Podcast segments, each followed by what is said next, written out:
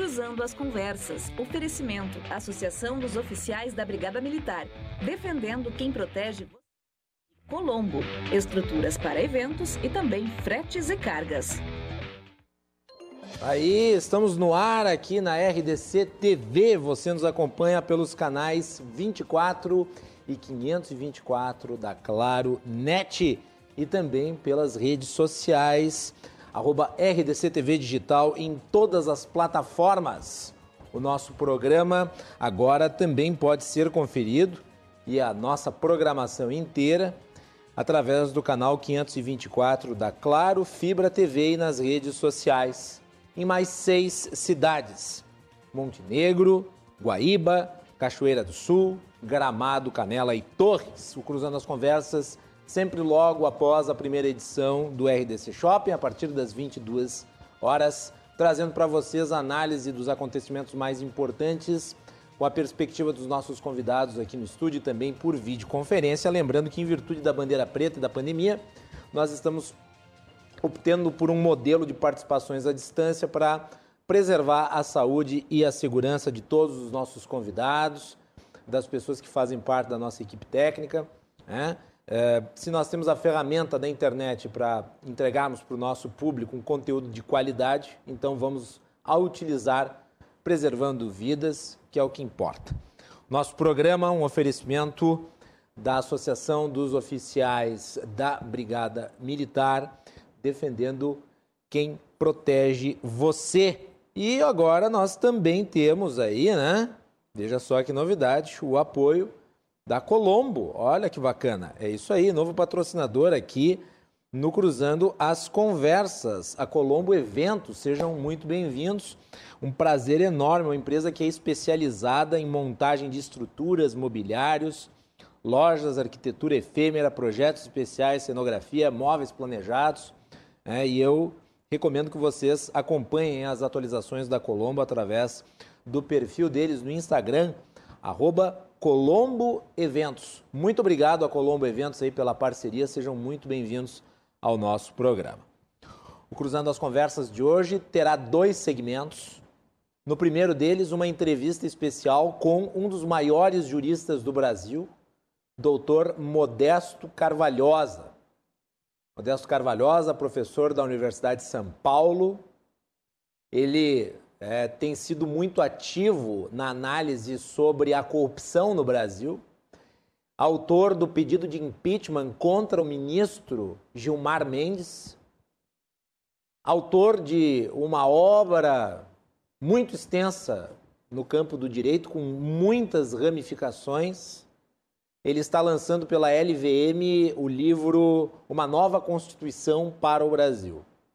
Eu conversei com o doutor Modesto Carvalhosa hoje à tarde, em meio à decisão do Supremo Tribunal Federal relativa à suspeição do ex-juiz Sérgio Moro. Lembrando que ontem, o ministro Faquim, através eh, do deferimento de um habeas corpus, declarou a incompetência da 13ª Vara Federal de Curitiba para julgar Lula, o que resultou na anulação dos processos contra ele e a basicamente volta a estaca zero de todos os trâmites agora no Distrito Federal. Hoje o que se analisava era outro pedido da defesa do ex-presidente relativo à suspeição do ministro, do, do juiz e também dos procuradores.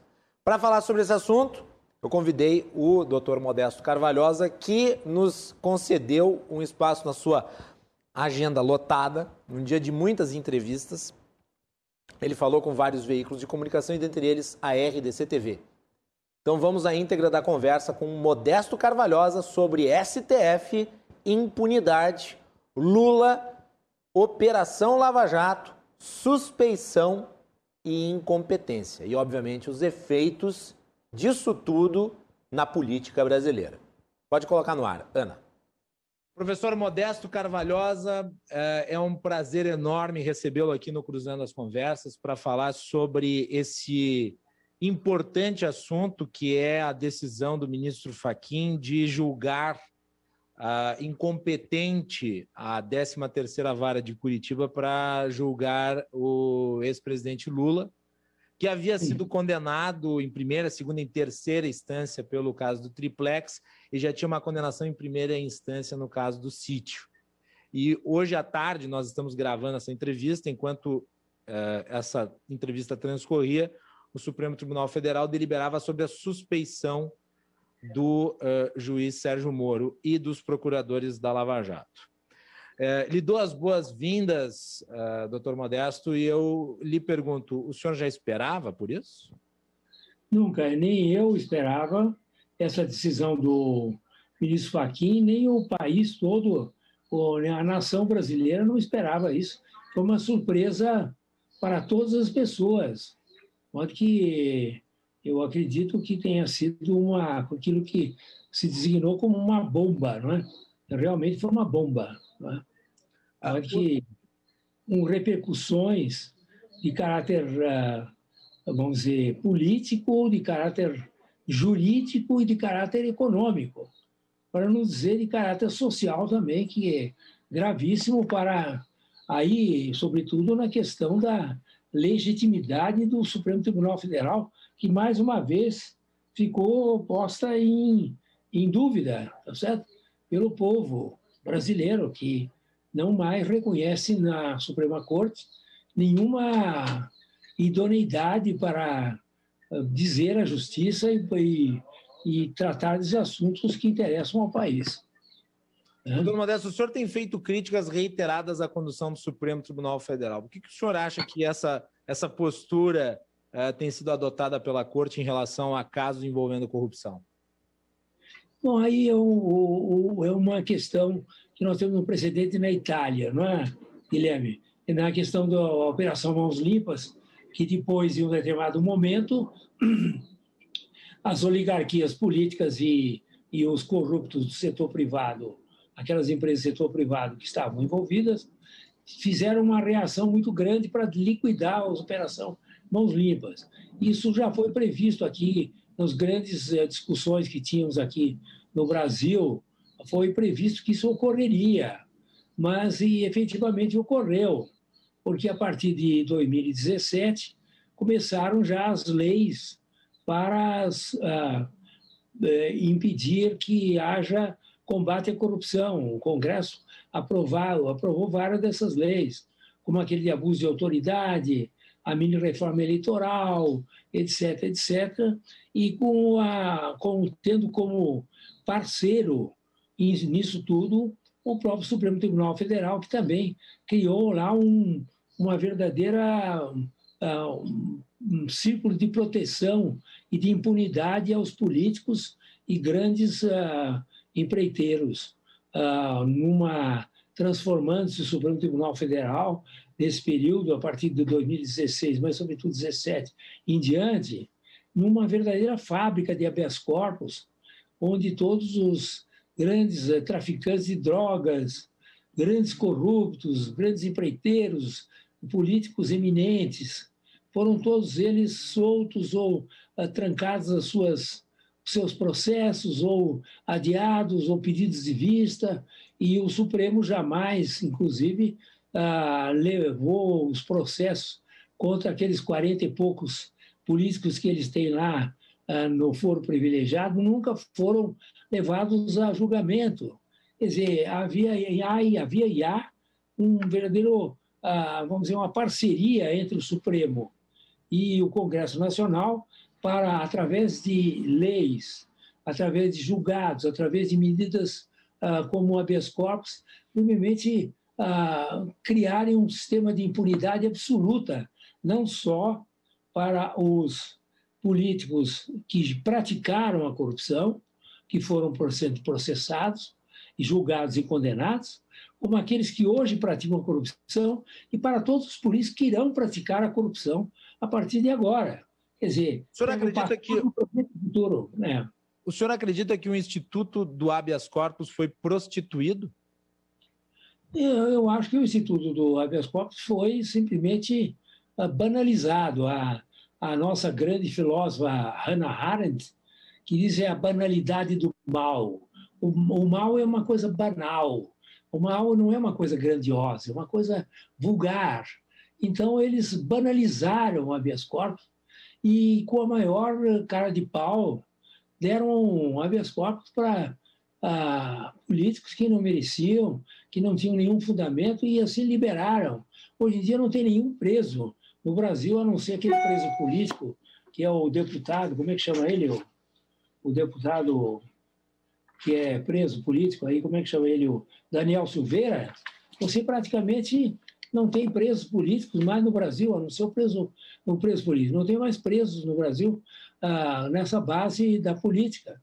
Então, soltaram todos e agora trancaram as ações e hoje à tarde, naturalmente, com os votos dos três, lá do Levando, Levando, Lewandowski, Lewandowski. do o doutor Cássio e o, e o Gilmar Mendes, e vão ser anulados todos os processos em que houve sentença do juiz e interferência do Ministério Público. No, ah, caso, no, no, no caso, eu acredito que seja importante conceituar para o público a diferença entre a declaração de incompetência e a declaração de suspeição e quais são os efeitos que ela tem, né? O senhor poderia é, fazer isso? É, a declaração de suspeição é um, tem um caráter correcional, tem um caráter de conduta moral da parte do juiz, que não pode ser amigo da parte ou inimigo da parte. Então, quando é, é, se declara a suspeição de um juiz, todos os atos, todos os atos judiciais que ele praticou no processo são anulados. Ao passo que, no caso da decisão do Faquin, foi, não chegou a isso, chegou a, dizer que ele é incompetente, que o, o juiz Moro era incompetente para julgar o Lula.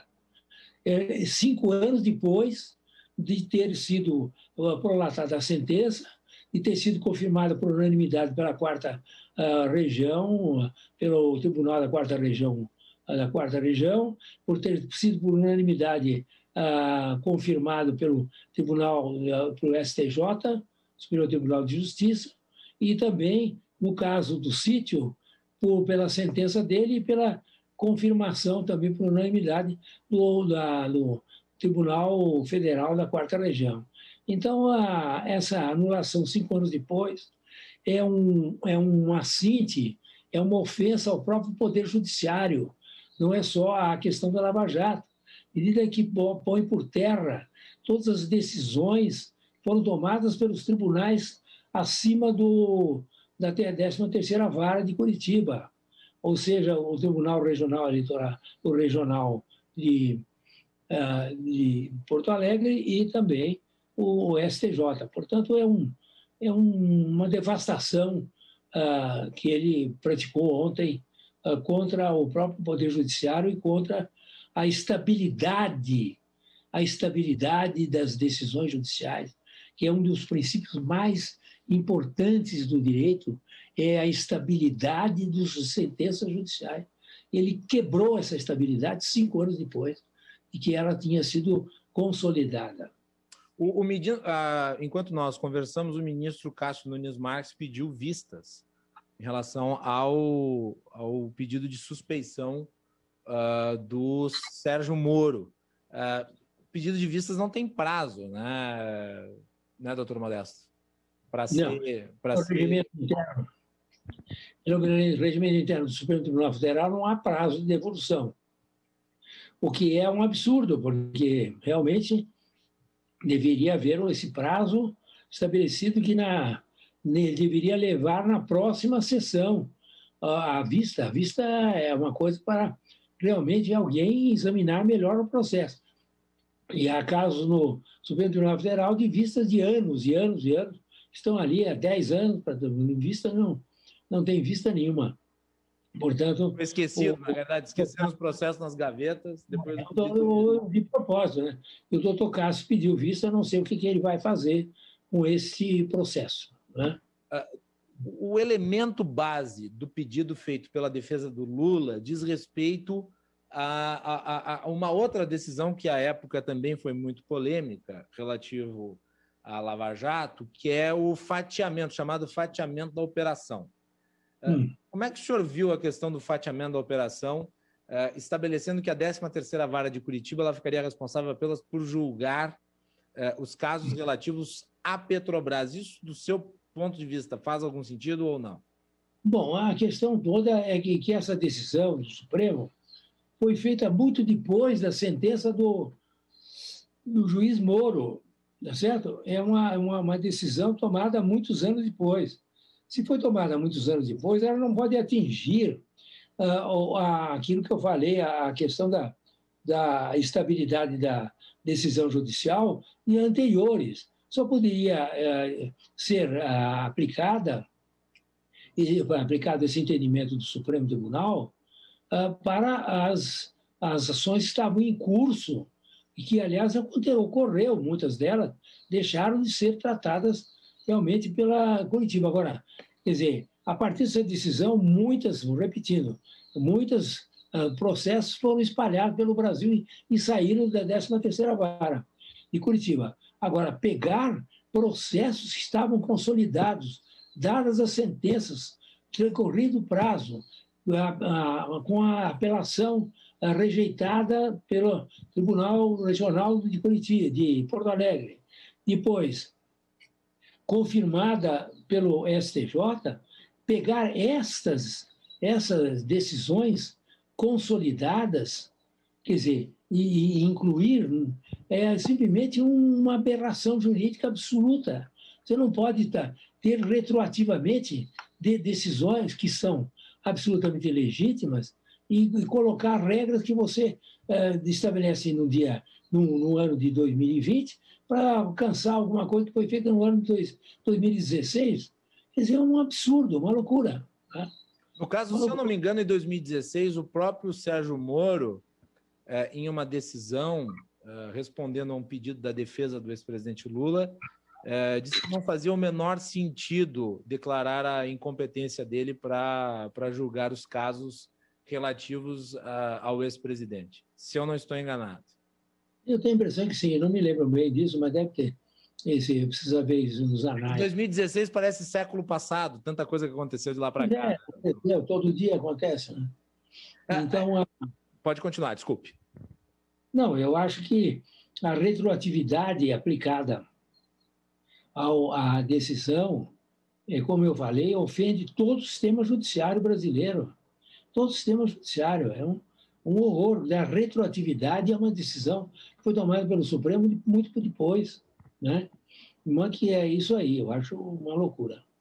Uh, o, o, o, o, outro elemento que tem sido utilizado uh, pela defesa do Lula para essas ações contra o Sérgio Moro é a questão relativa àquilo que ficou conhecido como a vaza-jato, quer dizer, o teor das conversas uh, que foram hackeadas do Sérgio Moro com os procuradores, as conversas que teriam sido interceptadas aí através de um hacker.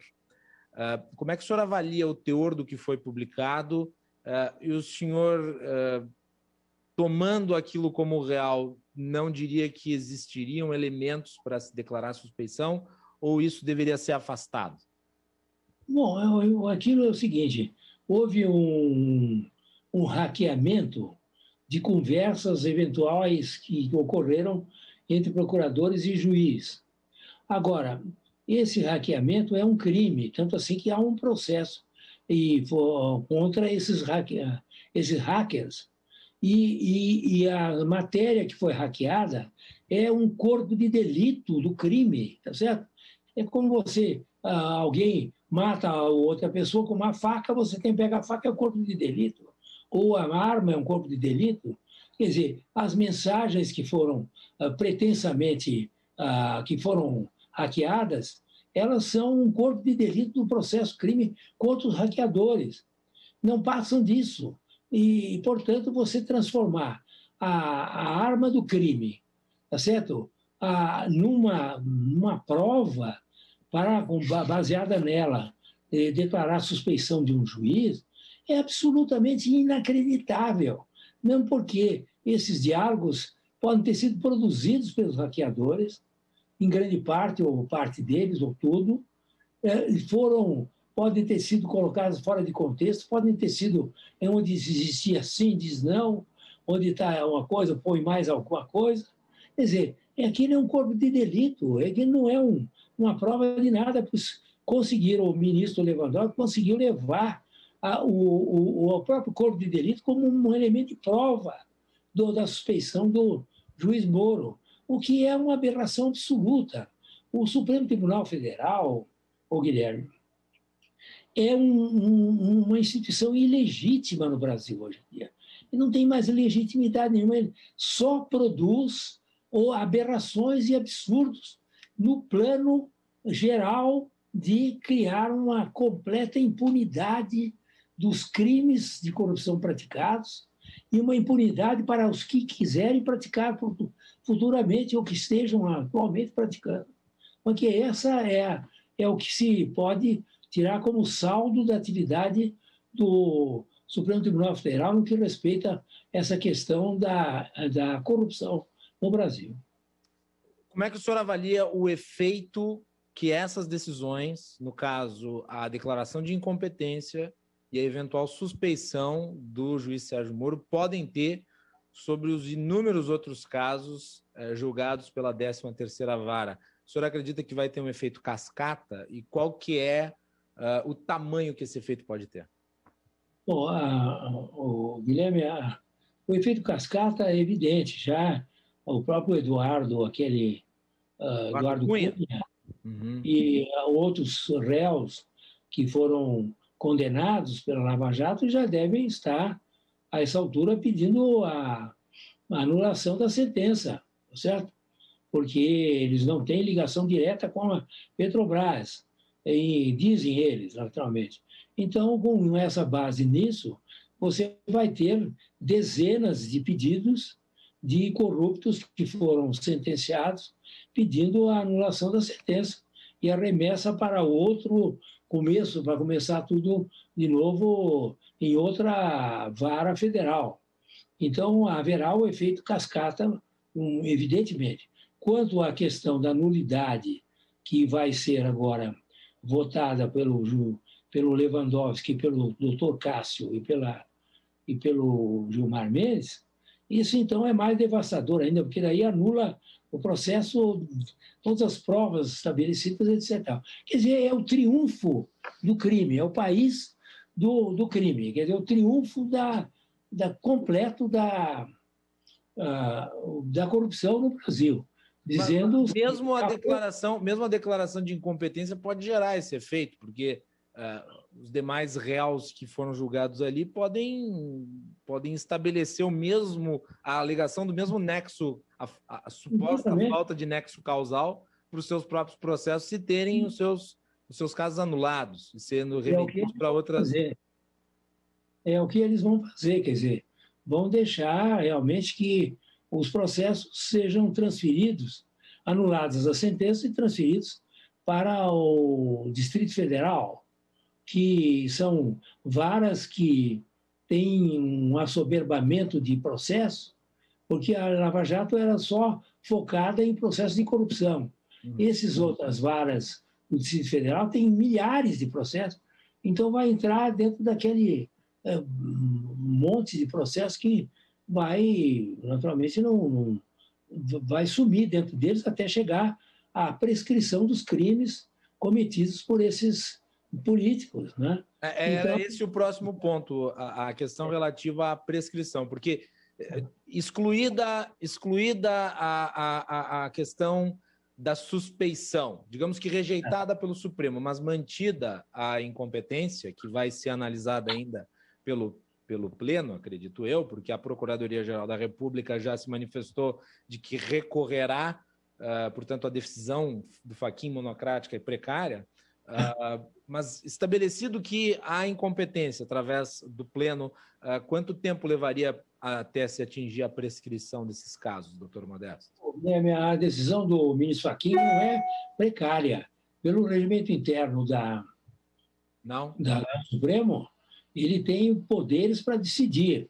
Só vai ao, ao pleno se realmente houver pedido da parte mas ele tem poderes, eh, vamos dizer, quase que poderia se chamar poderes terminativos da decisão dele. Não é uma decisão uh, liminar, é uma decisão que ele tem poderes uh, de uh, individualmente decidir. Portanto, se for ao plenário, naturalmente o plenário vai confirmar essa aberração jurídica. Porque, Você acredita que o plenário confirma? Porque a maioria dos, do, hoje do Supremo é de aquilo que chama-se os garantistas, né? aqueles que garantem a impunidade de todos os corruptos no Brasil. Então, hoje ele tem seis ou sete, agora o próprio Faquin vai voltar a favor dele mesmo. Então, você vai ter um quórum lá de talvez quatro, uh, quatro ministros dizendo que não cabe essa anulação da sentença, e os restantes todos vão votar a favor da anulação da sentença. E o Lula vai ser o candidato aí da, da PT para 2021, 2022. Então é isso aí o resultado uh, de tudo isso. Né? Quanto à prescrição em si, doutor Modesto, quanto tempo ela ainda uh, transcorreria até chegar a ela nesses processos? Eu não fiz o cálculo, mas cada, cada caso é um caso, né? Precisa ver qual é a condenação final do Lula e precisa ver a prescrição. Aí precisa fazer um belo de um cálculo. Prescrição é o Waterloo dos juristas. Então, é como diria o Yering, é o Waterloo dos juristas. Então, você tem que realmente fazer um cálculo certíssimo. Eu não, não tenho condições de fazer esse cálculo quando é que vai se dar a prescrição dos crimes ah, que, pelos quais foi, foi condenado o Lula. Né? Mas bem. deve ser uma coisa, daqui a uns dois, três anos, deve ocorrer, provavelmente.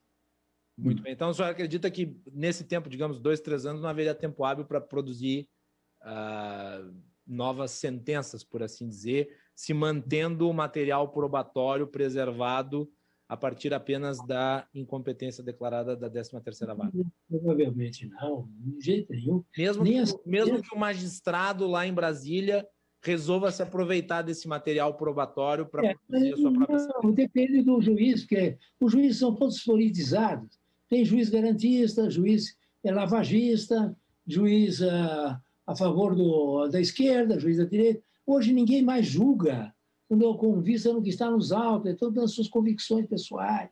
E houve uma politização geral do país. Então, hoje eu já vi no jornal o, o vamos dizer assim, o, o, a descrição das tendências dos quatro uh, juízes que serão sorteados para essa coisa. Tem uma, uma juíza que é a favor, que é contra a corrupção. Os outros já são, tem garantista, tem isso, tem aquilo. Aqui nunca vai ter, mas mesmo que tenha sentença, no prazo de um, dois anos, tem que ter a segunda decisão, que é a decisão do primeiro Tribunal Regional Federal que esse não vai, não vai conseguir em dois anos resolver isso nunca. Portanto, ele será o candidato da, do, do, do PT para a presidência da República. Não, é, isso é quase que matemático. Né? Muito bem. Doutor Modesto, vamos encerrar falando sobre o seu novo livro, Uma Nova Constituição para o Brasil, que está sendo publicado pela editora LVM. Hum. Queria que o senhor fizesse algumas ponderações a respeito dele, qual que é basicamente o centro aí da sua proposta, qual que é a necessidade de uma nova Constituição para o Brasil, uh, a sua avaliação aí sobre esse livro que o senhor está lançando para o público. Aí, o Guilherme, é o seguinte, o, eu, eu, há alguns anos para cá, quis analisar as causas de por que o Brasil, depois da redemocratização, se tornou um país uh, politicamente instável, absolutamente instável, e por que, que o Brasil só andou para trás em matéria social, em matéria econômica, em matéria política. E descobri que aquela velha oligarquia que havia no Brasil, ela se utilizou da Constituição de 88 para estruturar-se de uma maneira permanente e causar danos permanentes ao país. Hoje o Brasil é um país que não progride economicamente nada, tem um índice de 0,3% de PIB e progresso de PIB por ano desde os anos 80.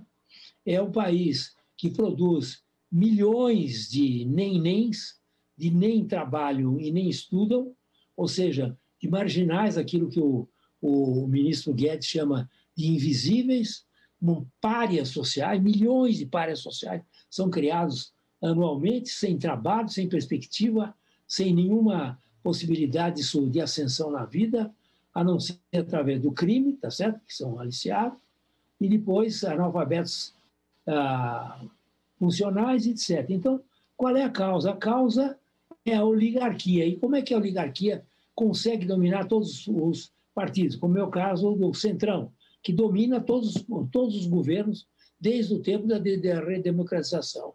O Sarney, de Itabapá, do Collor, Fernando Henrique, etc., e coisa, Lula, Dilma e atualmente esse atual governo também.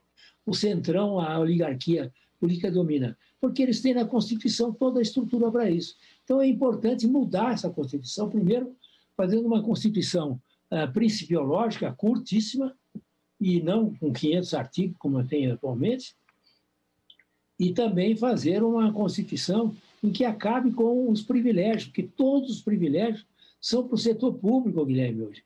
Você tem, hoje você tem, ah, os, os servidores públicos recebem um trilhão, um trilhão por ano da, da, da, da Receita Federal, inclusive aí no, incluindo o, o déficit.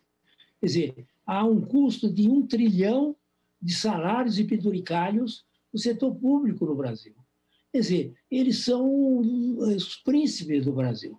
Então, você não tem no, no país nenhuma igualdade, isonomia entre setor privado e setor público, seja dos empresários, que, não, que arriscam tudo e que são submetidos à burocracia mais perversa, e, os, ah, e, as, e as pessoas que arriscam o seu trabalho, que têm o risco de perder o trabalho, etc. Então, tem duas classes sociais no Brasil. Então, a gente tem que acabar com tudo isso e conseguir realmente um país em que exista uma possibilidade de não haver reeleição, entendeu? Acabar com a reeleição, não ter mais reeleição. Os eleitos não podem participar de cargos no Poder Executivo. Você tem que ter o voto distrital, em vez do voto distrital puro, ao invés do voto proporcional, que é o que cria esses é, sujeitos que ficam 40, 50 anos lá no Congresso para fazer nada, entendeu? Para nada. Então, extinguir o voto proporcional, a conseguir candidaturas independentes. Hoje, por exemplo, a sociedade brasileira tem que apresentar um candidato. Se não apresentar um candidato, ou vai ter o atual presidente da República ou o Lula. Precisamos ter um candidato, então um candidato independente. E assim por diante, nós temos que mudar o Supremo Tribunal Federal, tornando, tornando um, um, uh, um tribunal constitucional, acabando de ser, ser uma fábrica de habeas corpus e tratando de todos os assuntos administrativos do Brasil que passam por ele. Quer dizer, criar, por exemplo, a, que a nomeação de ministro do Supremo Tribunal Federal, por antiguidade, os ministros do STJ, e com um mandato de oito anos, depois de oito anos vai embora. Não pode ficar como esse ministro Cássio, que vai ficar até os 2050 lá, entendeu? Então, ah, nós estamos realmente em mudança, tem mudanças muito grandes que estão aqui estabelecidas e propostas nesse projeto de Constituição.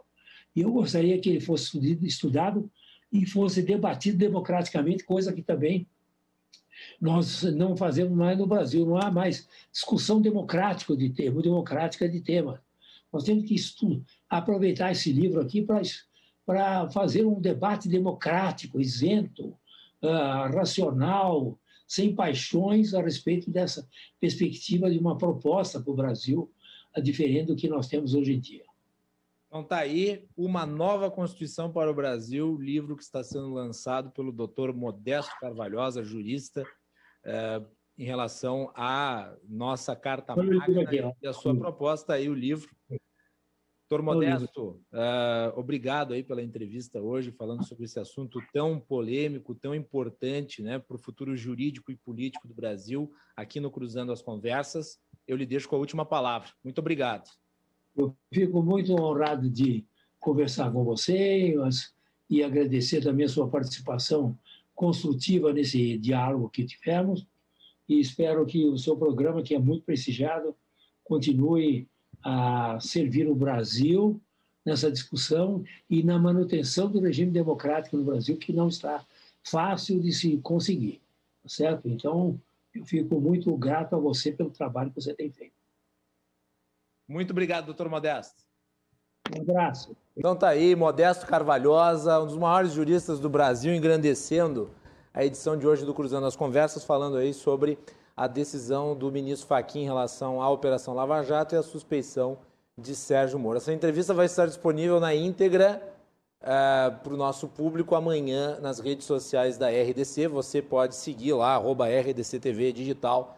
Agradecer aí ao Tiago, a Cláudia e também a Eliane pelo, é, pelo approach e por ter viabilizado esse bate-papo muito, muito construtivo com um dos maiores nomes é, do direito brasileiro, o doutor Modesto Carvalhosa. Nós vamos fazer um break e na volta nós vamos falar sobre a pandemia e os seus efeitos econômicos, inclusive com anúncios feitos pelo governador. Nós vamos ter a participação do Rodrigo Batistella, que é prefeito de Nova Santa Rita e presidente da Grampal, e também de Mário de Lima, economista e presidente do Corecon aqui do Rio Grande do Sul. Fique conosco, nós já voltamos.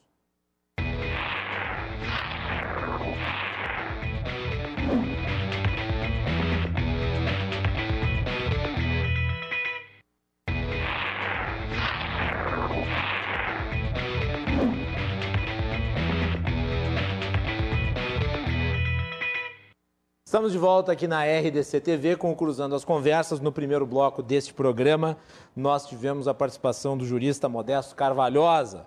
Nesse segundo bloco, nós vamos ter uma análise sobre a questão da pandemia e da economia.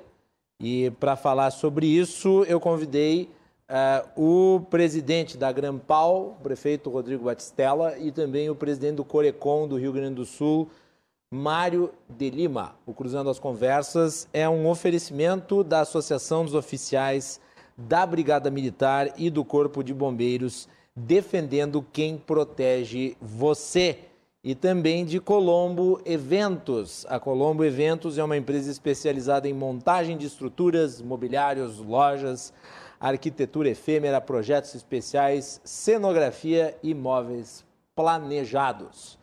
Você pode nos assistir pelos canais 24 e 524 da Claro Net e agora em mais seis cidades através do canal 524 da Claro Fibra TV em Montenegro, Guaíba, Cachoeira do Sul, Gramado, Canela e Torres. É a RDC TV ampliando seus horizontes, trazendo cada vez mais gaúchos para dentro da nossa programação. E a RDC lançou recentemente o Marketplace do Rio Grande do Sul, o RDC Shopping. rdcshopping.com.br. O RDC Shopping que tem um pool de produtos que podem ser acessados através deste endereço que está aparecendo na tela para vocês. E está cheio de ofertas, de promoções. Na compra do kit Projeto Verão Maravilhas da Terra, que você está vendo na sua tela, Durante a edição do Cruzando as Conversas, você ganha mais um chá SB. No kit vem o seguinte: um super chá SB, um Ninfa Chá, um Sbel Chá, um código de acesso à plataforma do projeto Verão, com orientações diárias de nutricionista e de personal, um acesso ao canal do Telegram do projeto com conteúdos exclusivos de acompanhamento com nutricionista e personal e material de apoio. Essa promoção é válida para a semana do dia 8 até o dia 12 de março. Não perca então lá no rdcshopping.com.br. Muito bem, vamos ao segundo segmento do programa de hoje. Vamos falar sobre a pandemia e sobre o enfrentamento econômico com ela, com foco aqui no Rio Grande do Sul. Eu gostaria de dar as boas-vindas ao presidente do Corecon, do Estado do Rio Grande do Sul, economista Mário de Lima. Mário, bem-vindo, boa noite. Boa noite, Macalossi. É, boa noite a todos. Boa noite ao nosso presidente da, da Grampal, da nossa região metropolitana. E é mais uma satisfação de estar aqui com, com vocês, telespectadores, com, com o Macalossi e com essa grande equipe da RDC que sempre traz nesses programas, especialmente no Cruzando as Conversas, discussões relevantes para a economia e para a política do Rio Grande do Sul. Muito bem. E estreando aqui no nosso programa, porque já participou em outras ocasiões do portal RDC, está o prefeito de Nova Santa Rita, presidente da Grampal, Rodrigo Batistella. Rodrigo, bem-vindo, prazer falar contigo. Boa noite. Boa noite, Guilherme. Boa noite, economista Mário. Boa noite aí a todos os telespectadores aí do programa Cruzando as Conversas. É uma alegria estar aqui junto com vocês trazendo informações importantes aí para toda a nossa comunidade. Muito bem. Eu vou começar uh, com o vídeo que o governador Eduardo Leite publicou nas suas redes sociais, uh, respondendo críticas que estão sendo feitas a ele pelo presidente da República em relação ao repasse de verbas federais aqui para o Estado. Dentre essas verbas federais está o Fundo de Participação dos Municípios. Foi incluído lá no valor total dos repasses, uh, gerando uma confusão aí. E o governador respondeu de forma dura nas suas redes sociais. Eu pedi para a produção colocar o vídeo, vamos a ele. Pessoal, infelizmente tem que parar um pouco as atividades para poder responder e esclarecer mais uma mentira. Agora, lamentavelmente, de quem muito fala e pouco governa. Tem estado, como o Rio Grande do Sul, por exemplo, que estava quase três meses atrasado sua folha de pagamento. O governador Leite botou em dia sua folha de pagamento e se esqueceu da saúde, por exemplo. Os salários dos servidores e os pagamentos a fornecedores foram colocados em dia no Rio Grande do Sul porque nós tivemos a coragem de promover as mais profundas reformas no funcionalismo em pelo menos 30 anos. Nós diminuímos em mais de 700 milhões de reais a despesa com a folha de pagamentos, fazendo a mais consistente reforma da Previdência entre todos os estados e uma reforma administrativa que cortou vantagens e benefícios de servidores de todos os poderes, como o senhor presidente da República não teve coragem de fazer no plano federal. Pois, senhor presidente, pelo menos tenha a coragem de aceitar esse desafio e dizer Afinal, qual dinheiro que foi enviado para a saúde e que não foi aplicado na saúde? O Rio Grande do Sul aumentou em mais de 130% os leitos de UTI. Foram abertos em um ano mais leitos do que o SUS conseguiu abrir em 30 anos. Isso foi esforço de muita gente, para além do governador, nos hospitais, nas prefeituras, nas equipes médicas, tudo para ampliar a estrutura e salvar vidas. E agora, quando nós enfrentamos um período crítico, ao invés de ofertar ajuda, o presidente nos oferece ataques? Pois, pelo menos, fundamente o seu ataque, presidente, e responda: que recurso, afinal, que foi enviado para a saúde e que não foi utilizado na saúde? Entrevista ao programa do Datena. Eu vou começar pelo prefeito, pelo prefeito Rodrigo da Grampal.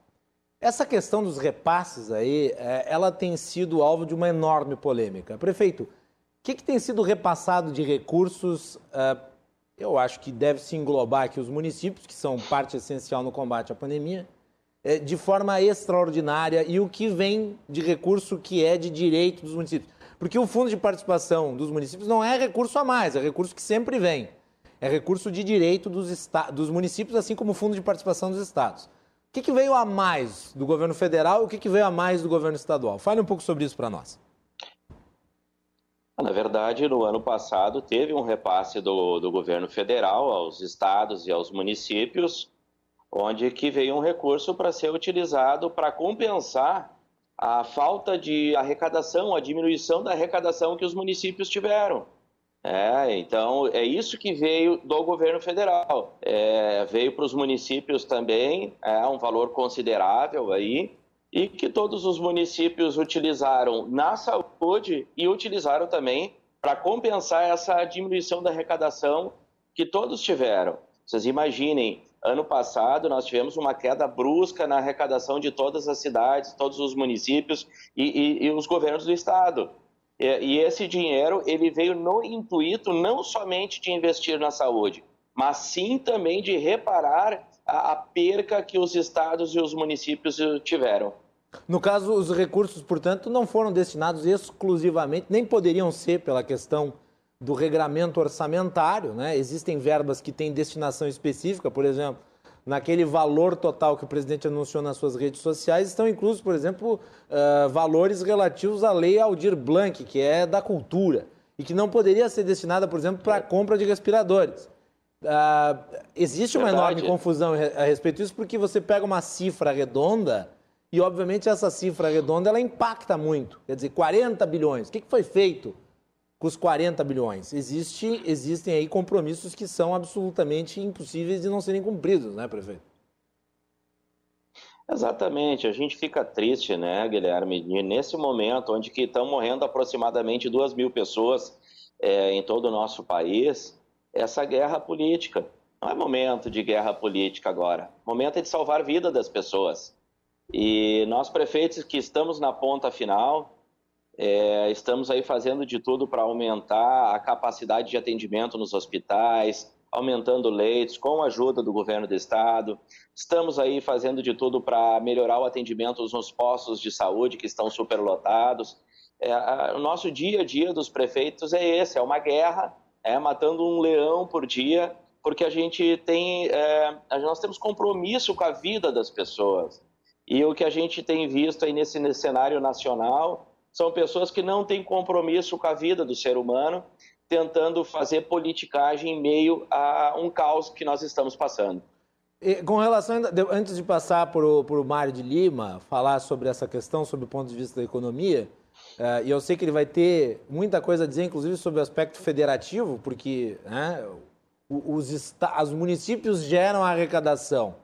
Não é nem o Estado que gera arrecadação, são os municípios que geram arrecadação envia até Brasília e depois devolve, claro, com muito menos do que foi repassado. Então, quem repassa mesmo são os municípios. E são aqueles que ficam com a menor fatia do bolo. Eu sei que o Mário vai comentar muito sobre isso, eu tenho certeza. Mas eu, eu, especificamente para a região metropolitana aqui, o que, que foi feito, uh, prefeito? O que, que os municípios da região metropolitana se articularam para promover em termos de ampliação de leitos de UTI, investimentos nessa área que é tão importante? A, aquisição de testes, ações nesse sentido com recursos próprios ou extraordinários é, repassados? Todos os municípios aumentaram o número de leitos de UTI Covid. Todos.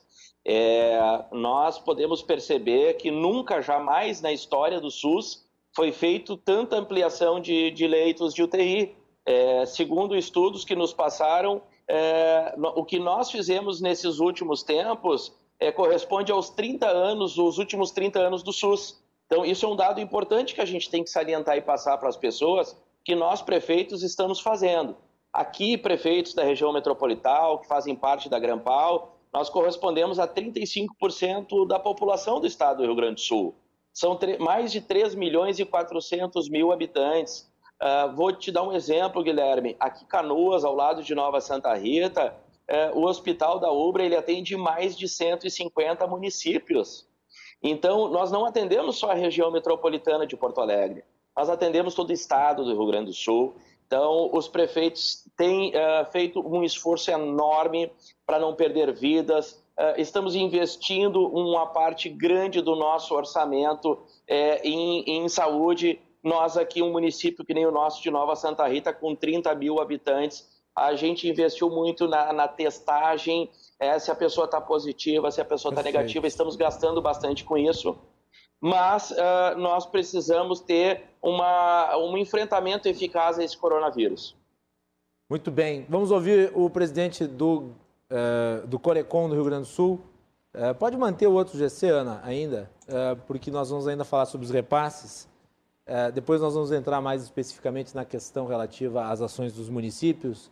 Uh, Mário de Lima, repasses essa polêmica. Queria que tu falasse um pouco sobre ela. Bom, inicialmente, eu, quando eu, eu ouvi o, o, presidente da República falando a respeito dos repasses totais, eu fiquei bastante chocado, ainda mais diante do momento que nós estamos vivendo.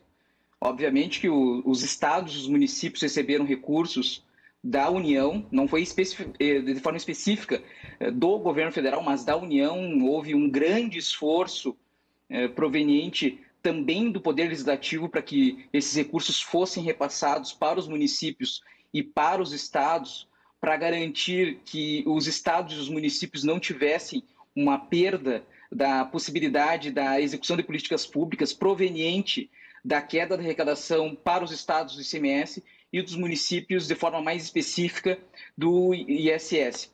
Bom, o que, que aconteceu então? O estado do Rio Grande do Sul recebeu em torno de 2 bilhões, 2 bilhões e 200 milhões de reais para utilizar esses recursos de forma, uh, de forma livre.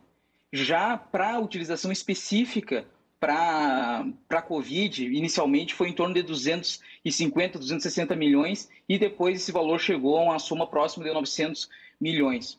Isso significa que o governo, a, a discussão sobre a, a, a, destinação dos recursos de forma específica, tanto para a Covid, para a saúde ou para outras atividades, elas não devem pautar exatamente no que, que o governo, se o governo do Rio Grande do Sul uh, não gastou recurso para a Covid. Não, o, o, governo do Rio Grande do Sul gastou dinheiro para a saúde, evidentemente, aqueles recursos que uh, foram destinados para isso. Agora, os 2 bilhões de livre destinação, a, a, a pergunta que nós devemos fazer para o governo do Estado é: realmente seria válido utilizar esses recursos para nós ampliarmos leitos, para nós realizarmos outros tipos de políticas públicas, quem sabe de ajuda aos empreendedores que estão passando por, por momentos muito difíceis nesse momento, ou se seria para atender, eh, colocar o salário dos, dos, servidores em dia. Obviamente que todas, a toda a escolha política é uma escolha legítima, porque o recurso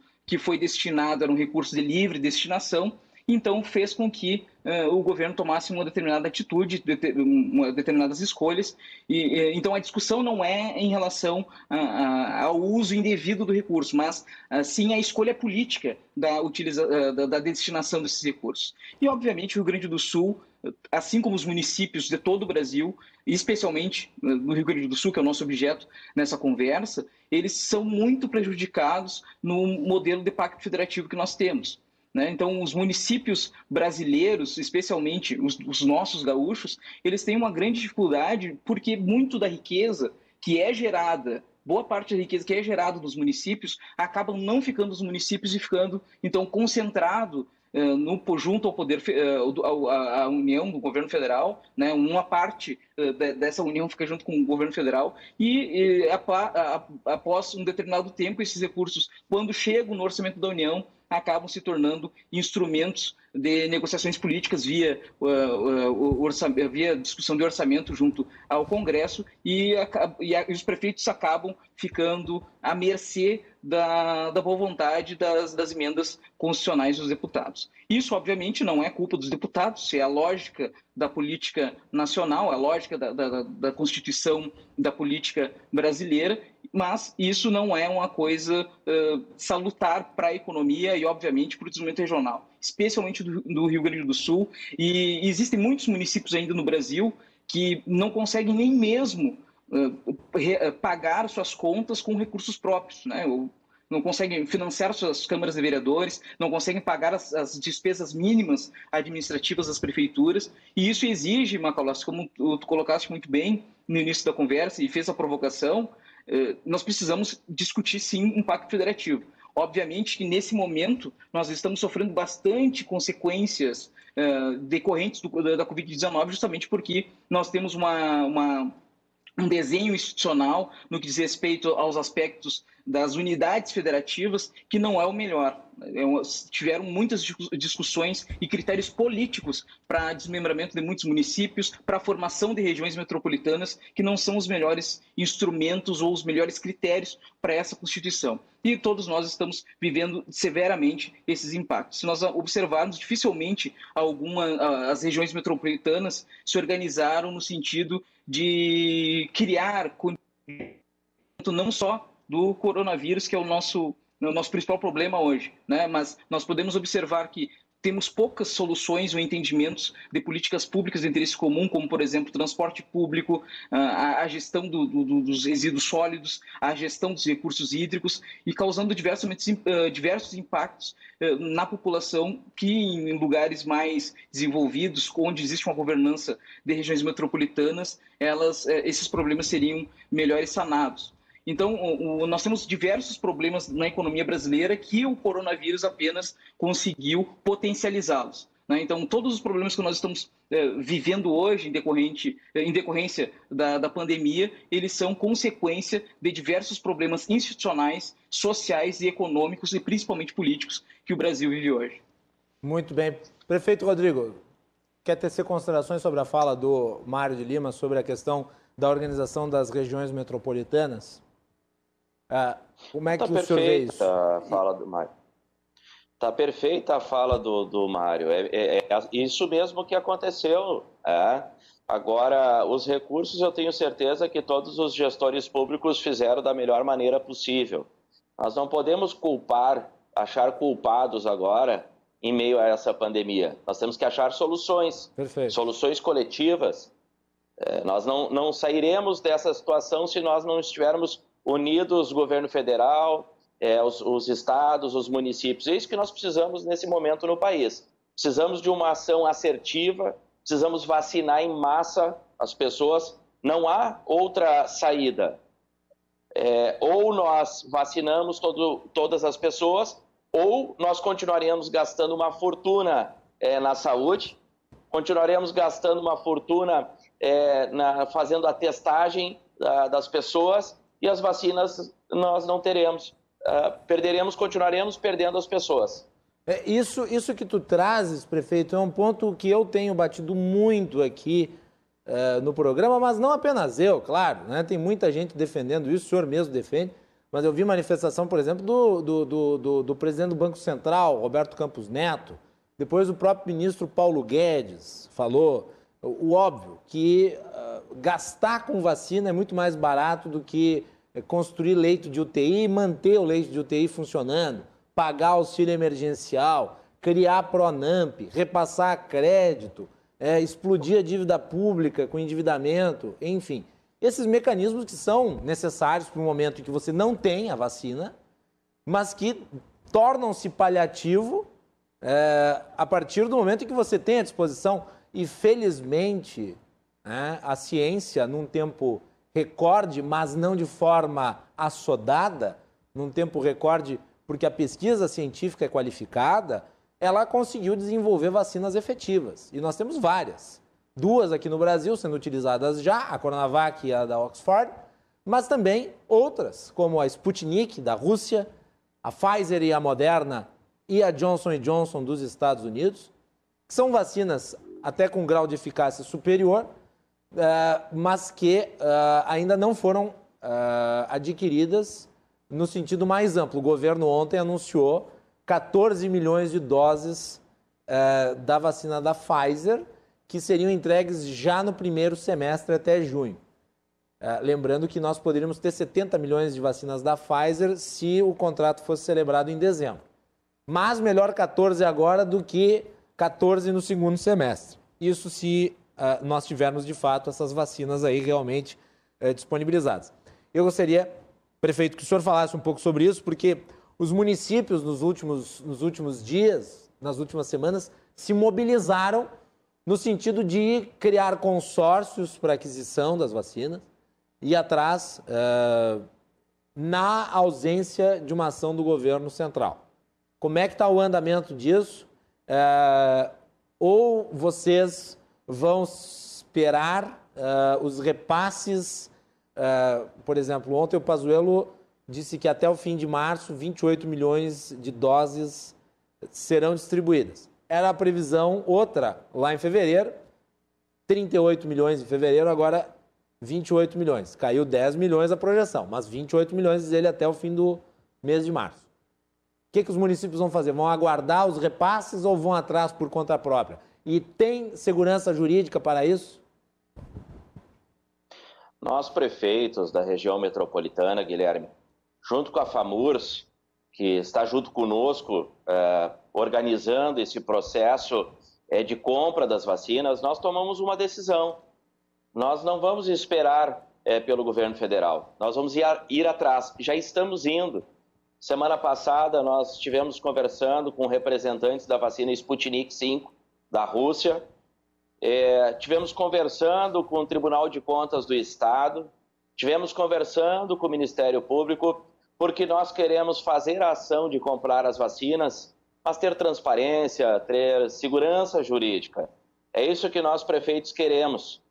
Então, é, nessa semana, na quinta-feira, estarei junto com o presidente da Assembleia Legislativa, é, é, deputado Gabriel, Gabriel de Souza, nós iremos até o Butantã também, porque nós queremos dialogar, nós queremos saber o que, que está realmente acontecendo, porque não está claro para nós, prefeitos, o porquê que não se pode também negociar com os estados e com os municípios. É, as geladeiras das cidades já estão vazias, não tem mais vacina nas cidades.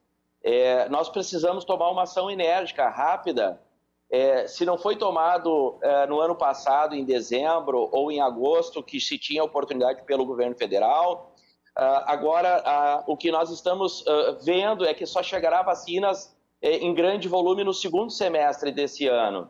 E até lá, nós perderemos muitas vidas, os municípios vão gastar muito dinheiro com a saúde e gastaremos também a economia ela vai estar em xeque. Então a gente precisa de uma ação enérgica e nós prefeitos é, da região metropolitana de Porto Alegre, do estado do Rio Grande do Sul, estamos fazendo um forte movimento uh, para a compra de vacinas. E os senhores têm alguma expectativa em relação à aquisição em si, contrato firmado, projeção de entrega ou ainda é muito incipiente, prefeito? Na segunda-feira da próxima semana, nós assinaremos um termo de cooperação técnica entre a Grampal, FAMURS e a GECOMP. Né? Uhum. É, os prefeitos aqui da região metropolitana estão se organizando para ver a quantidade de vacinas que cada um vai querer e mais de 300 municípios já do estado do Rio Grande do Sul já assinaram um protocolo de intenção conosco e nos repassarão a quantidade que vão querer adquirir. Em cima disso, nós vamos uh, preencher um documento que se chama LOI, que é um documento que ele vai é, autorizar a nossa importação das vacinas russas, da Sputnik. Nós estaremos nos reunindo de novo com a empresa na, na próxima semana e aí sim já firmaremos um documento concreto com a intenção de compra. Segundo uh, relatos dos representantes da empresa, é, em até 20 dias, as vacinas, depois de todo o processo estar redondo é, entre as prefeituras, o consórcio Grampal e a, a empresa é, que representa a Sputnik, em até 20 dias essas vacinas estarão aqui no nosso país. Nós temos que passar um processo que ele é crítico, que ele é demorado, que é a liberação da Anvisa. Agora, nós temos certeza que nisso o governo federal, a Anvisa, elas vão ajudar, eles vão ajudar os municípios a passar por essa etapa. Isso será fundamental, Guilherme. Muito bem. Mário de Lima, a importância das vacinas para a economia. Vamos falar sobre isso. Bom, a, a importância das, das, vacinas para a economia. Hoje, é hoje a, a, a maior ter... reforma econômica é a vacinação em massa. Está acima de qualquer Não, outra. Com certeza. Com certeza. É, as pessoas enxergam os problemas econômicos num aspecto de que esses problemas econômicos tiveram uma origem uh, de um problema econômico.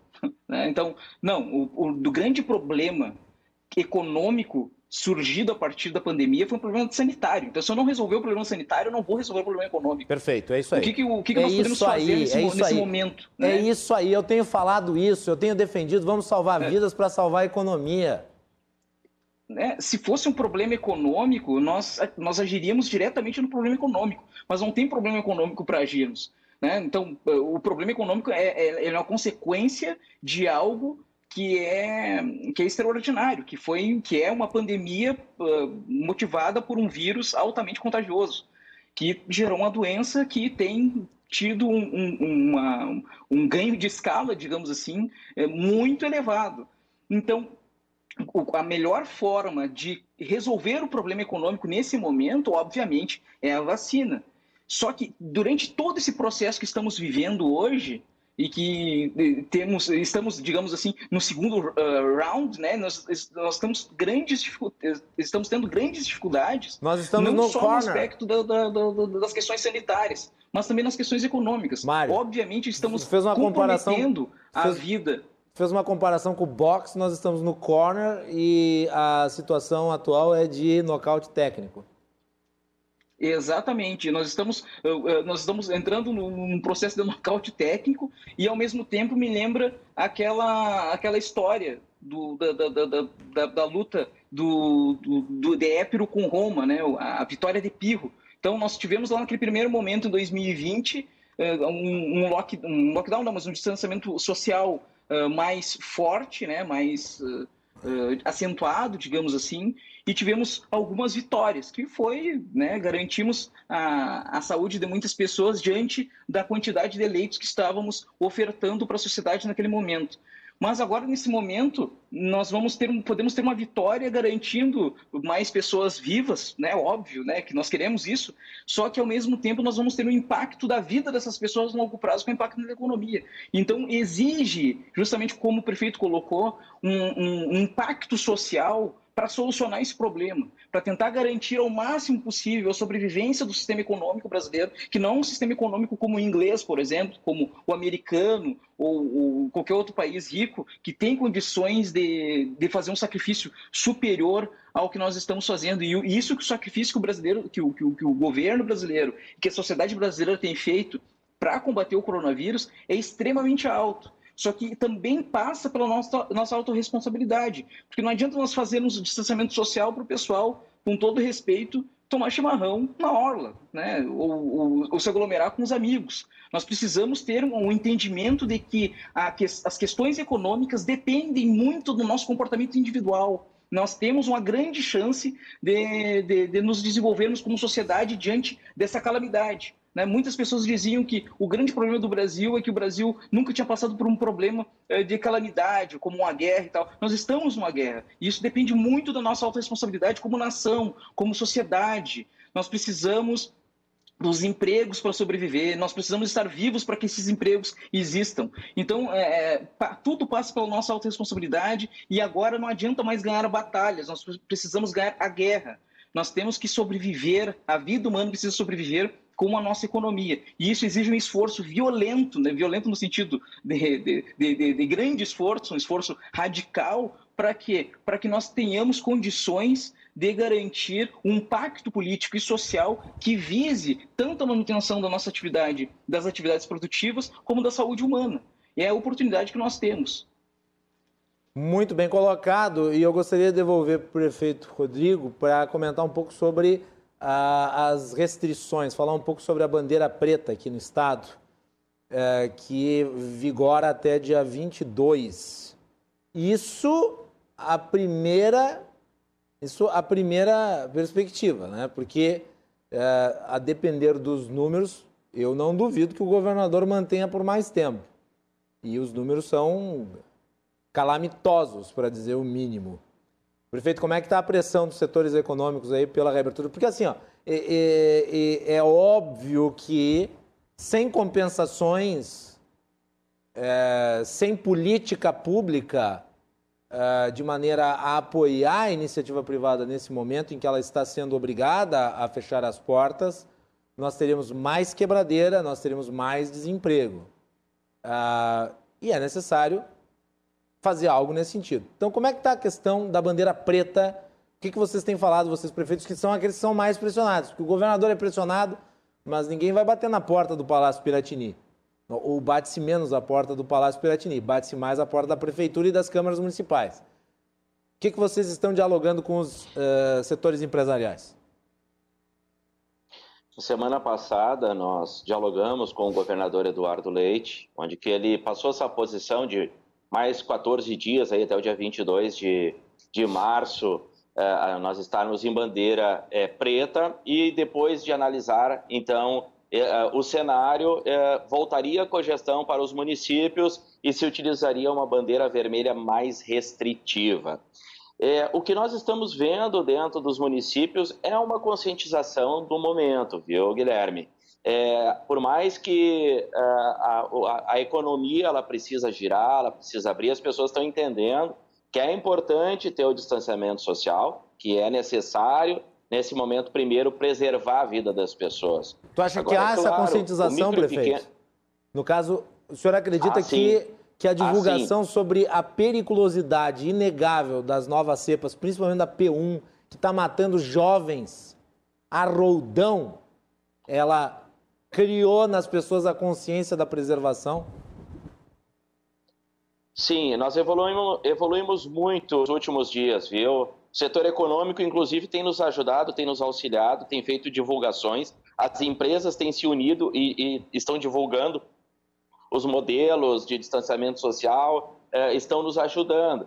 O que nós não temos é, por parte da sociedade, uma compreensão que acho, alguns acham é, que não existe o vírus, que estão fazendo aglomerações, tomando chimarrão junto ainda. Isso existe, mas é uma pequena parte. Então, uh, o setor econômico, o que necessita nesse momento é o apoio de nós governantes. O micro e pequeno empreendedor, ele não tem gordura para queimar. Ele precisa vender durante o dia para comer à noite. E essa é a nossa preocupação enquanto gestores públicos. Nós aqui em Nova Santa Rita, na próxima semana, vamos aí é, lançar o Fundo Municipal de Crédito, que é um crédito subsidiado aí para os micro e pequenos empreendedores, para que eles possam ao menos é, pagar os seus aluguéis. Muitos estão fechados, é, tendo que pagar aluguel. Então, uh, nós aí vejo outros municípios, o próprio estado também está se movimentando para ter um apoio a esses pequenos empreendedores, que nesse momento são os mais afetados e hoje eles correspondem a mais de 70% é, dos trabalhadores de carteira assinada. Ou seja, nós precisamos, precisamos ter políticas públicas para esses pequenos empreendedores, para que a gente possa mantê-los vivos e para que a gente possa manter o emprego das pessoas. É, portanto, é, é uma encruzilhada para nós, gestores públicos, nesse momento. Não há um manual que nos ensine a fazer gestão pública em meio a uma pandemia. Agora, requer uma atitude, requer atitude, requer gestão e requer muito equilíbrio nas nossas ações. Muito equilíbrio. E, e, a compreensão de toda a comunidade e vocês da imprensa que têm nos ajudado muito nesse momento difícil. Muito bem, prefeito. Eu gostaria de trazer aqui, então, uh, o que o governador Eduardo Leite publicou nas suas redes sociais, depois das considerações uh, dos senhores, prefeito Rodrigo também do Mar de Lima. Uh, o, o, governador anunciou compensações aí uh, após a decretação da bandeira preta no estado do Rio Grande do Sul. Vamos, eu vou pedir para a Ana primeiro colocar uh, o gráfico apresentado, o gráfico não, a tabela que o governador publicou nas suas redes sociais, que basicamente é o seguinte, né? Vencimento de ICMS por estabelecimentos comerciais do regime geral de tributação, exceto armazéns, mercearias e similares, supermercados, minimercados e farmácias, fato gerador fevereiro de 2021, como era 12 de março, como fica 25 de março. Vencimento de FAO e substituição tributária de empresas do Simples, fato gerador janeiro de 2021, de 23 de março para 23 de abril.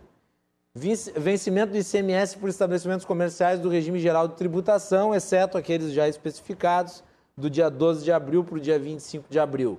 Vencimento do DIFAL e substituição tributária de empresas do Simples, do dia 23 de abril para o dia 23 de maio.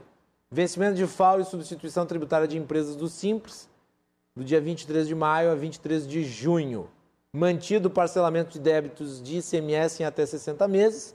Mantido não encaminhamento para protesto e inscrição no Serasa durante a pandemia. E daí o governador publicou os seguintes tweets nas suas redes sociais. As medidas foram tomadas após intenso diálogo com as entidades empresariais, e parlamentares da nossa base aliada dentro das condições fiscais do Estado e no que é permitido pelo Conselho Nacional de Política Fazendária. Só estamos conseguindo fazer essa dilatação dos prazos para recolhimento de impostos, graças aos ajustes do fluxo de caixa promovidos até aqui, algo que antes não era possível. Manteremos o diálogo e, dentro do possível, seguiremos buscando adotar medidas em prol da vida e da economia. Mário de Lima, ah, qual é a tua avaliação dessas medidas e elas são suficientes? Não, Macalossi, elas não são suficientes. E a minha avaliação em relação a essas medidas é de olhar com uh, extrema tristeza o que o Estado do Rio Grande do Sul pode fazer. É, não estou dizendo que o, governo do Estado poderia uh, criar algum tipo de, de expansão no que. De, ignorando a arrecadação, mas é claro, obviamente, quem, para quem paga imposto nesse momento, Vamos pensar aí um restaurante ou qualquer outro negócio que tem uma margem de lucro muito baixa, eh, muito pequena. É, é, é, assim, é, é desesperador passar por uma segunda, por um segundo processo desses.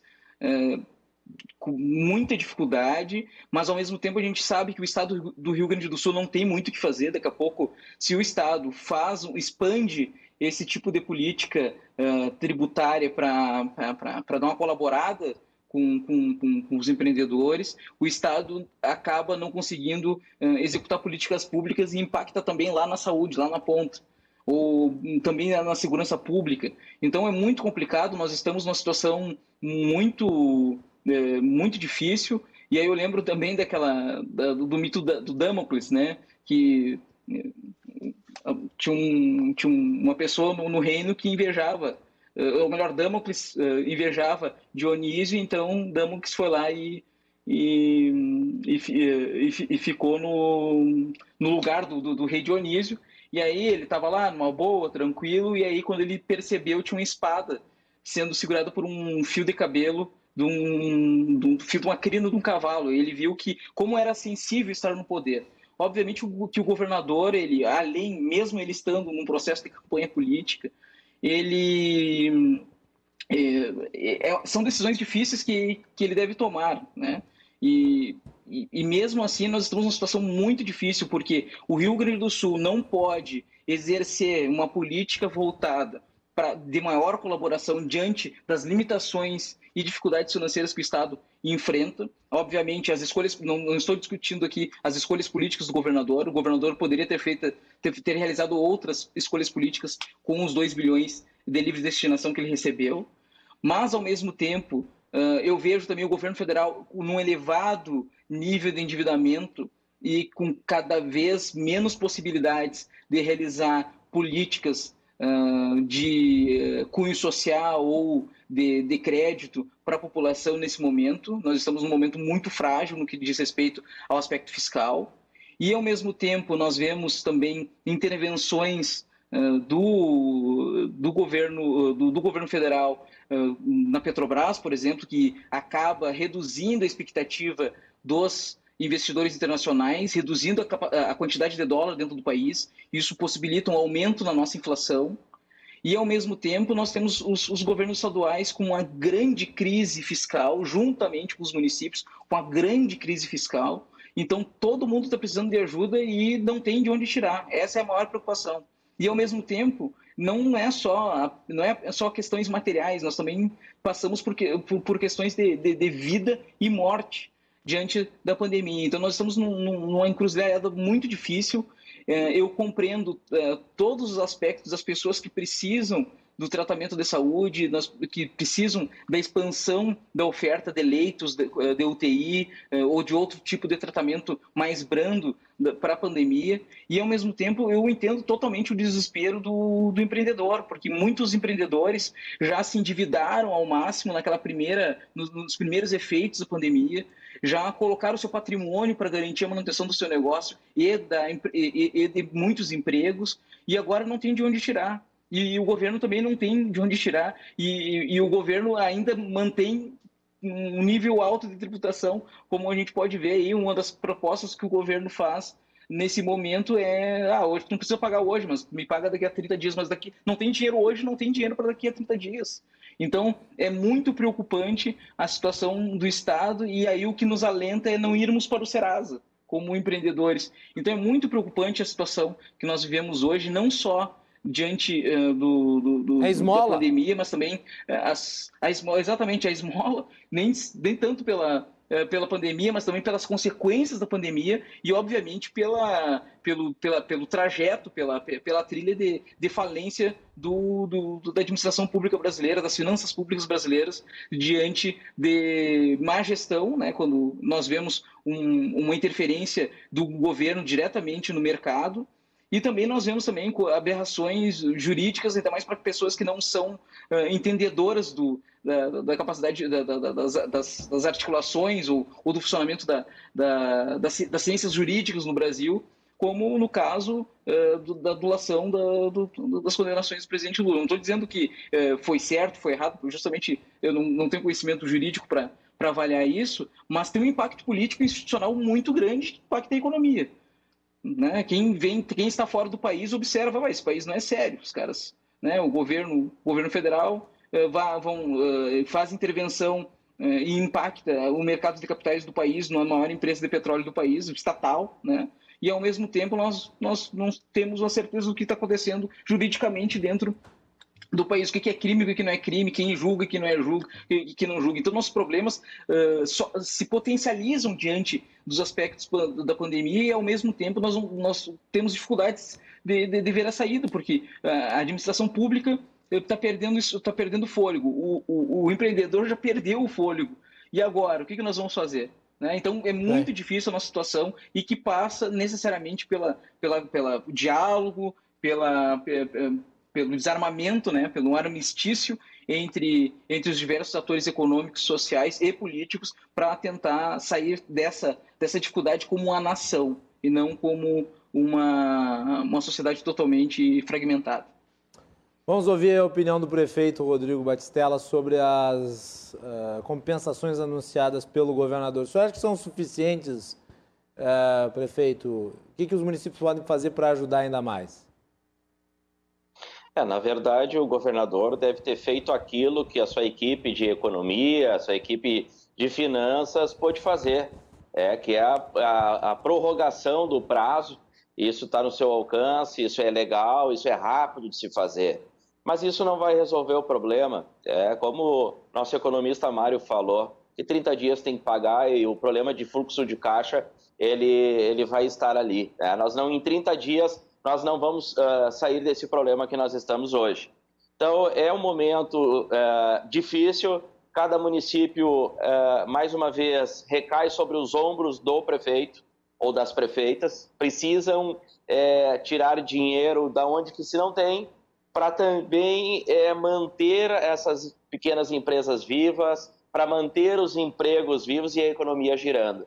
É, eu acredito muito que todos nós estamos aprendendo, Guilherme, demais uh, nesse momento de pandemia. Eu acredito num futuro muito melhor para o nosso país, para o nosso estado, para os municípios, porque eu tenho certeza que está nos deixando uma dor muito grande nesse momento a perca dessas pessoas é, está nos dando uma dor de cabeça muito grande para fazer gestão pública, mas eu tenho certeza que isso tudo uh, nos deixará um grande aprendizado para que no futuro o nosso país possa ser um país eh, mais desenvolvido, onde que esses atores políticos que nós estamos vendo hoje, que estão batendo cabeça, eles não possam mais estar nos representando e a gente colocar pessoas que tenham capacidade de gestão, que tenham capacidade de unir a nossa é, comunidade e não de dividir. Muito bem. Meus caros, eu gostaria de agradecer muito a participação de ambos aqui no nosso programa nessa noite para falar sobre esse assunto. Eu vou deixar cada um com uh, um minutinho aí para as suas respectivas despedidas. Prefeito Rodrigo Batistella, muito obrigado aí pelo tempo, pela disponibilidade, parabéns aí pelo trabalho. Espero que uh, vocês sejam bem-sucedidos no esforço na compra de vacinas, porque todos nós precisamos delas para superar de uma vez essa situação que se agrava a cada dia. Boa noite eh, a você, Guilherme. Obrigado pela participação nesse programa, cruzando as conversas. Gostei de estar aqui. É, parabéns aí, obrigado aí ao economista Mário e dizer que nós temos que comprar as vacinas. É, nós vamos passar dessa. É uma situação difícil, uma situação complicada, mas a gente precisa que todos tenhamos muita fé nesse momento, força é, para que a gente possa seguir a nossa vida adiante. Vacina já para todos. Muito bem, está aí o prefeito Rodrigo Batistella, presidente da Grampal. Agradecer também a participação do nosso parceiro, amigo Mário de Lima, presidente do Corecon RS. Mário, muito obrigado. Obrigado, Macalossi, pelo convite novamente para fazer essa, essa grande discussão uma, uma discussão difícil, num momento difícil, mas válida e necessária. Também agradecer ao prefeito Rodrigo e colocar o Corecon à disposição dos municípios da região metropolitana de Porto Alegre, de todos os municípios do Rio Grande do Sul. Corecon RS congrega todos os economistas do Estado que estão, nesse momento, diuturnamente, a todo momento, pensando em soluções para reduzir os impactos uh, da pandemia na economia. Estamos nos esforçando, temos encontros uh, seguidos, conversando, discutindo, uh, procurando soluções para um problema complexo, logo não tem solução fácil, mas estamos trabalhando bastante e nos colocamos à disposição da sociedade e para tentar melhorar ou reduzir os impactos negativos, mas sempre com otimismo uh, enxergando a realidade, mas com, com, com, esperança no futuro de que teremos, obviamente, um, um resultado uh, muito positivo em breve, diante de tanto esforço dos prefeitos municipais uh, em tentar resolver os problemas. Eu sou eu sou um grande admirador do trabalho dos prefeitos que trabalham diretamente no município, convivendo com as comunidades, e nós sabemos do, do grande esforço que os prefeitos têm realizado, e obviamente todos os gestores públicos têm, têm com algumas exceções, têm, têm se dedicado bastante para tentar resolver os problemas, não só uh, do Rio Grande do Sul, mas também uh, do, do Brasil. Muito bem. Agradecer novamente ao prefeito Rodrigo Batistella e ao economista Mário de Lima pelas participações hoje aqui no nosso programa. E nós vamos fazer um break voltando no último bloco com a participação do nosso comentarista político direto de Brasília, João Carlos Silva. Já retornamos.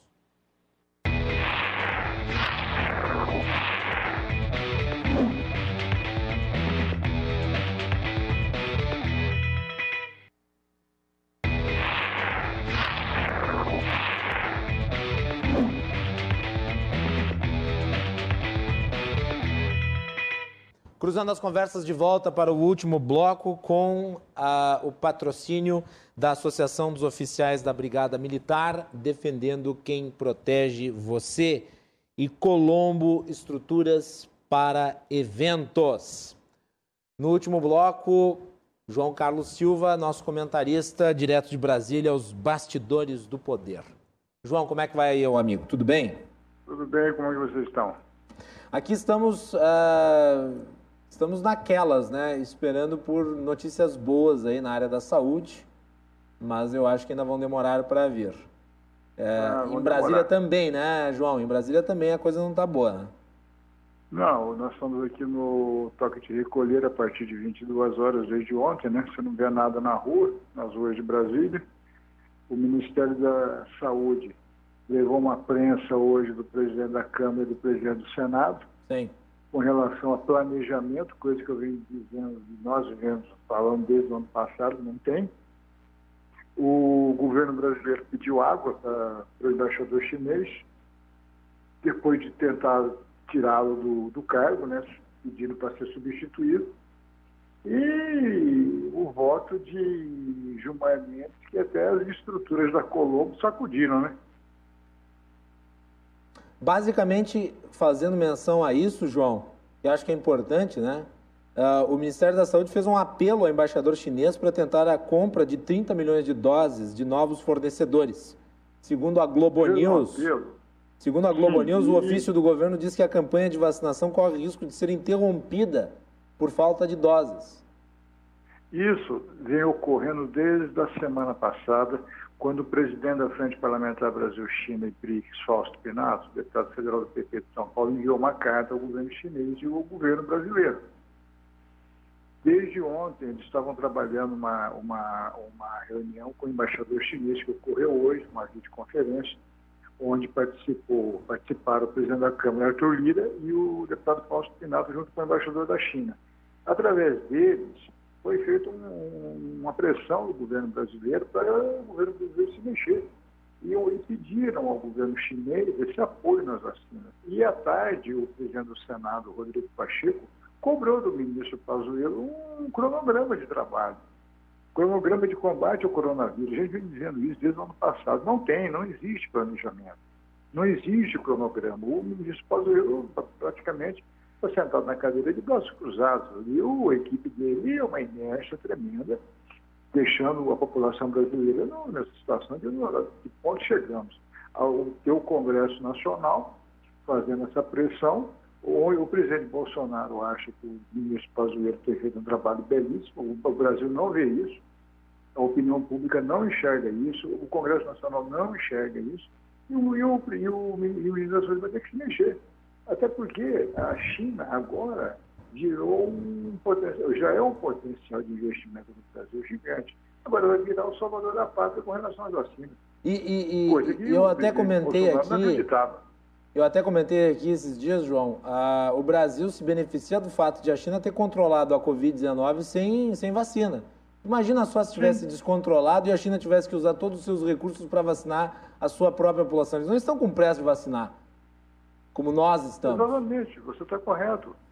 O, o, o, o, governo brasileiro demorou demais, muito, demorou muito para buscar essas vacinas eh, fora do Brasil. Qualquer país, da Rússia, Índia, China. Agora, viu que a China era necessário. Você tinha que bater na porta da China.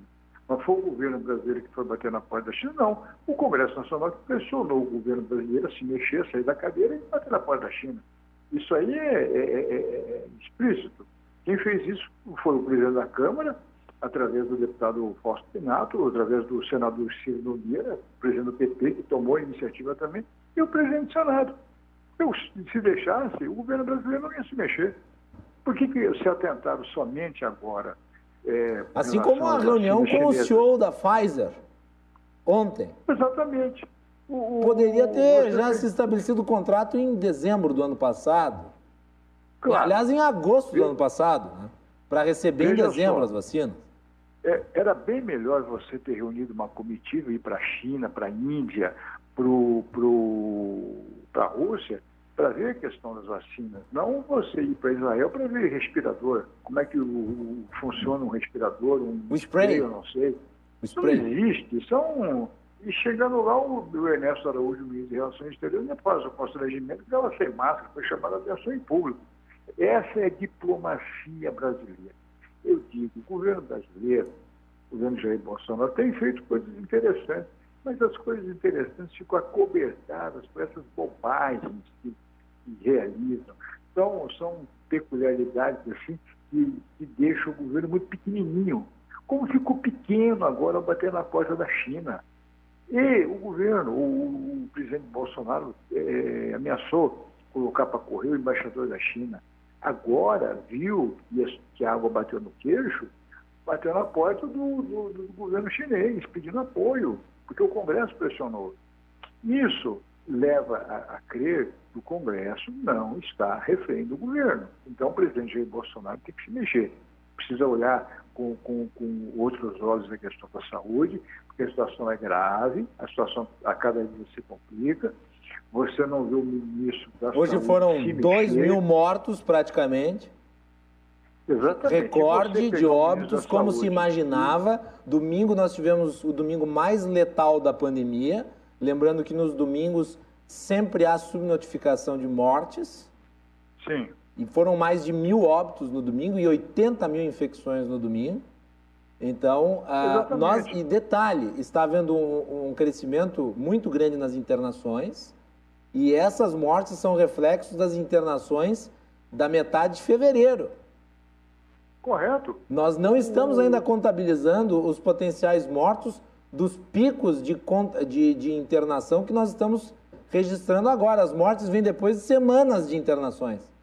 Você vê, Brasília estão os hospitais públicos, particulares e militares, todos lotados. Todos foi decretado o toque de recolher para ver se a situação ameniza. Mesmo assim é complicado. São Paulo atingindo índices absurdos, Rio de Janeiro, o Brasil inteiro. Então, o que, que, que o Ministério da Saúde vem fazendo em prol da defesa da saúde do povo brasileiro com relação ao Covid e no, num planejamento que já teria que ter feito há muito tempo de combate ao coronavírus, ao Covid. Nenhum Zero. Por isso que eu estou dizendo.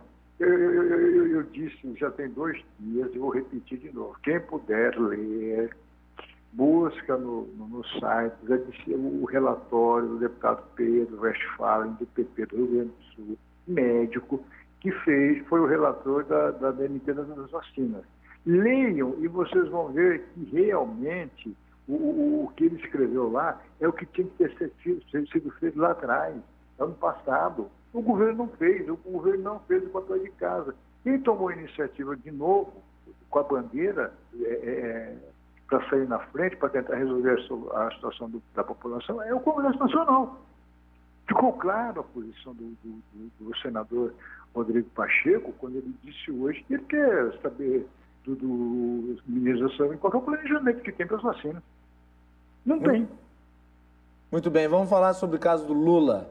Uh, João, hoje o Supremo Tribunal Federal, a segunda turma, se reuniu para votar sobre a suspeição de Sérgio Moro. Placar 2 a 2 ministro Cássio Nunes Marques pediu vistas. Hoje nós fizemos uma entrevista com o uh, jurista Modesto Carvalhosa, que é um dos uh, maiores do Brasil, e uh, ele fez críticas fortes à atuação do Supremo.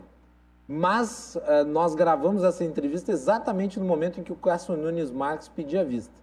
Então eu lhe pergunto, como é que isso foi interpretado em Brasília, o pedido de vistas do Cássio Nunes Marques? Muitos comentam que o ministro Cássio, por ser um jovem no, na corte, não conhecia muito bem o processo, pediu visto para se inteirar dos assuntos. Outros mais ácidos dizem que ele foi cumprir papel, cumprir missão. Foi indicado pelo presidente Bolsonaro, então tinha que fazer o papel né, do dever de casa. Agora, o voto de, do ministro Gilmar Mendes, queiram ou não, gostem ou não, foi um voto é, preparado, ele fez um relato completo do que ocorreu, foi muito conciso, e isso deixou o próprio Supremo é, com a antena ligada com relação aos fatos ocorridos durante o a Lava Jato. O que ocorreu durante a Lava Jato, as questões de, de gravações, as interceptações, o que aconteceu. O, o modus operandi não foi o, o modus operandi republicano. Ele foi um modus operandi muito é, é, diverso do que prega a justiça brasileira. Então, Gilmar Mendes, nesse quesito, se saiu muito bem, gostem ou não. Agora, o Cássio, o ministro Cássio, pediu vista, vamos ver qual que vai ser a interpretação dele, para ver se realmente. O, Olha, no início do voto dele, um pouco antes de eu começar a entrevista com o Dr. Modesto Carvalhosa, eu senti que ele poderia rejeitar a suspensão. Eu pelo que, ele, pelo que ele disse, no seguinte sentido. Né? A, a nulidade dos atos processuais, que foi essa jogada do Faquinha, né? a nulidade dos atos processuais, ou seja, a incompetência do Moro, prejudica as ações decorrentes daquele processo. Portanto, prejudica também né, a suspeição arguída. Ele deu a entender Outra isso. Coisa. Agora, Sim. a gente nunca sabe, né? Cabeça de, de, de, de ministro do Supremo é um mistério. Sim. Agora vamos lá. Um outro ponto de interrogação na cabeça do povo brasileiro o ex-presidente Lula ficou preso um ano, né? Um ano e alguns meses, né? Uhum. Tá. Inocentado, preso injustamente. Quem que vai pagar a conta? Ah, né? com certeza. E, e as nulidades se, se replicando em outros casos, os recursos que foram uh, obtidos no exterior vão ser devolvidos para os delatores? Pois é. O, o, o, então, quer dizer, são várias perguntas que surgem, né? São, são inúmeros quesitos que você tem que perguntar e você tem que tentar achar uma resposta, porque eu acredito que isso ainda vai longe. O, o próprio ministro Lewandowski levantou algumas questões hoje de caráter é, muito sério, onde você vê que o, o, o NP, o, a Força Tarefa da Lava Jato, usou alguns métodos é, muito estranhos, né? É, interceptações veladas e, e, e, fora do âmbito da justiça.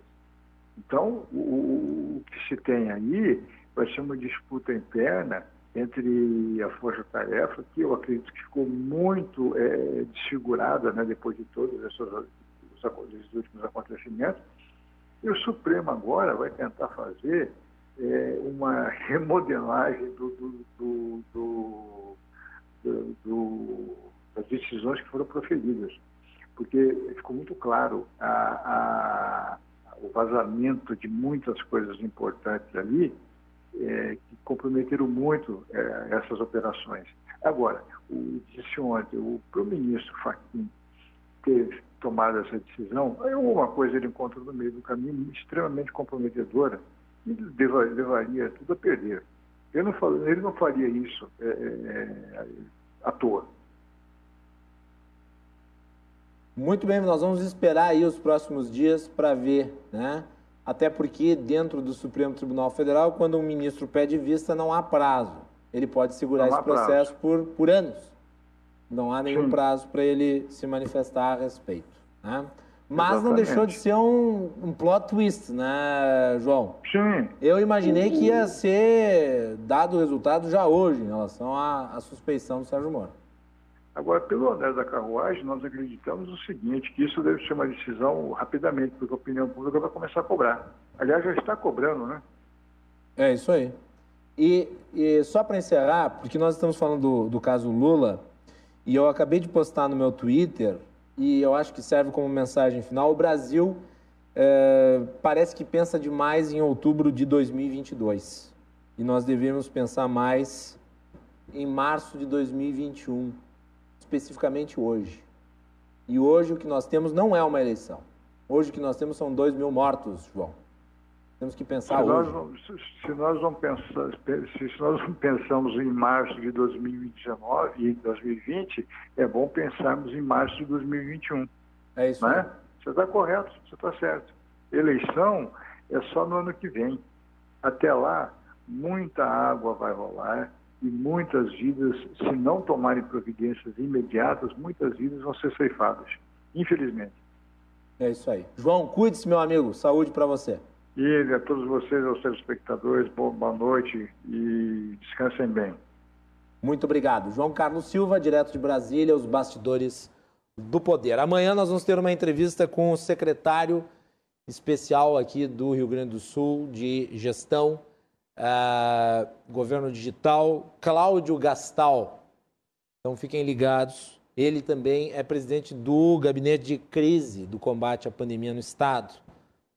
Fiquem ligados, portanto, no programa de amanhã, com essa entrevista com Cláudio Gastal, secretário do governo Eduardo Leite. O programa vai ficando por aqui. Vem aí o RDC Shopping. Boa noite e cuidem-se.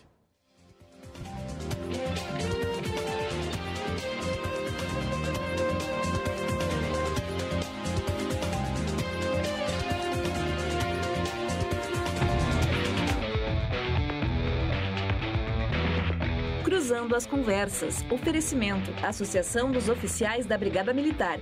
Defendendo quem protege você. E Colombo. Estruturas para eventos e também fretes e cargas.